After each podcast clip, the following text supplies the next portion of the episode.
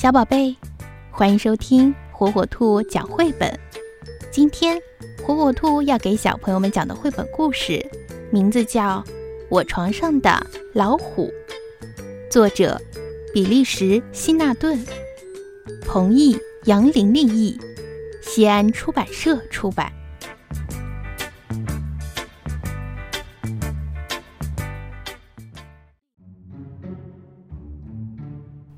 半夜里，我突然觉得有什么东西正对着我的后脑勺喘气。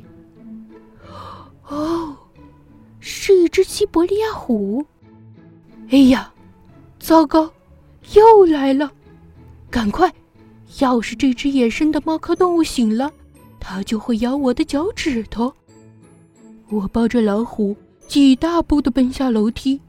我打开前门，冲到了屋外。因为我知道这个危险的呼噜呼噜的大家伙是从哪里来的，他必须赶快回到那里去。哦，这已经不是第一次了。半夜里，在我的床上发现了奇怪的家伙。就在上个星期，我还拽着一条尼罗鳄在镇上兜来兜去。见鬼！我们竟然错过了最后一班的野兽巴士。现在，我只好扛着这个打呼噜的捣蛋鬼。我没有别的选择。幸运的是，今天晚上大街上一个人都没有，大家都在做梦。要是他们看见我扛着这么一个奇怪的家伙走过镇子，他们也许会想：这个小孩从哪儿？弄来了一只老虎，我需要一位帮手。我在一个小公园的长凳上喘着粗气说：“可是我叫出租车，他甚至都没有注意到我。我必须抓紧时间了，这个瞌睡虫很快就会醒过来。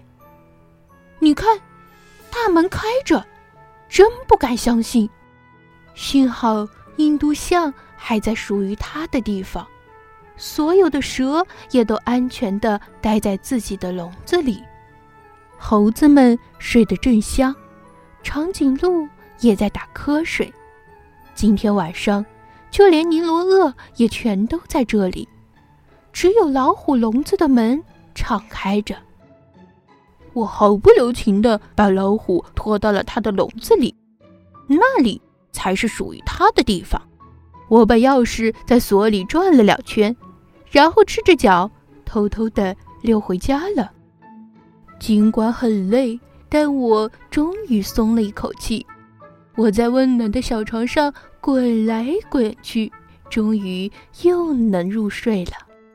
我把老虎笼子的钥匙放在我的枕头下面，以防万一。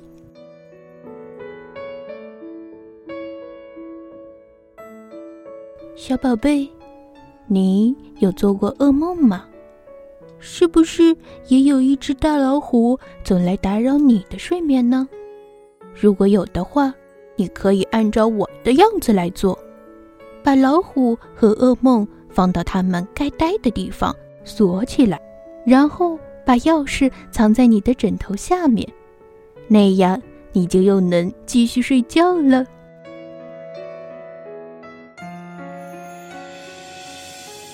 小宝贝，喜欢听火火兔讲绘本吗？那就赶紧订阅火火兔儿童 FM 电台吧。